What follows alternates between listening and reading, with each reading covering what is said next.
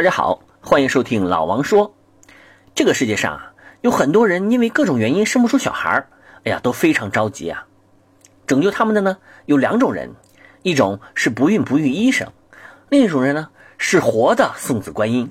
他们啊会经常给你带来惊喜，要么就是打电话通知你一个好消息，你额吉在我手上；要么就是发短信，爸，我在外地嫖娼，让人抓起来了。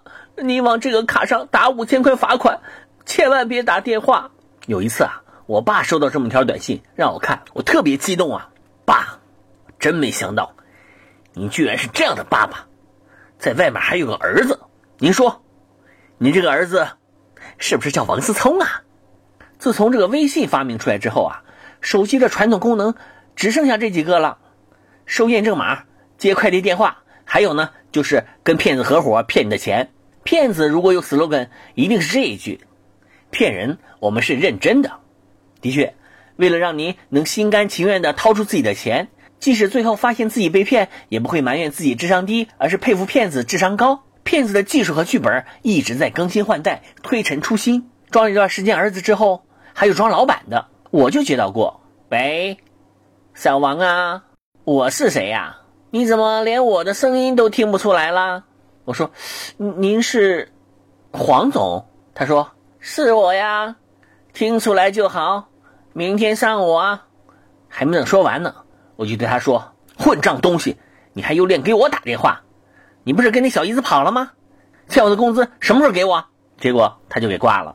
还听到一个悲剧的消息啊，说一个骗子因为普通话不过关，干了九天，一分钱都没骗到，然后就被抓了。我觉得啊。”这个人放出来是个可用之才啊！你看，在做着一个自己没什么天分的职业，面对着顾客的百般刁难，一分钱收入都没有，他硬是坚持了九天呢。这叫什么？这就叫专业啊！我说的是态度专业啊，不是水平专业。但是把这种态度放到别的职业上，肯定就能成功啊！比如说，在零下三十度的东北街头，裸身跪在街边，肯定能要到钱呢。最关键的是，这个不需要说话。还有一个非常振奋人心的消息，最近啊，有七十七名电信诈骗犯罪嫌疑人从肯尼亚遣返回中国大陆，其中啊，大陆人三十二名，台湾人四十五名，看到了吧？两岸纠缠几十年都没有解决的统一问题，率先在诈骗团伙里实现了。根据调查，里面啊，高层都是台湾人，而大陆呢，都是底层的，那些打第一通电话的，基本都是大陆人。这个结构啊，太反动了，肯定是台独分子想出来的。不过呢，看了这条新闻，我终于知道应该如何应付电话诈骗了。喂，我们系黑社会，你额几在我手上，我就这么回答。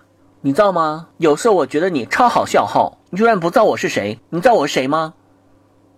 呃，你系我领导。对了后，明早来我办公室一下后，拜拜。嗯，那我们也拜拜。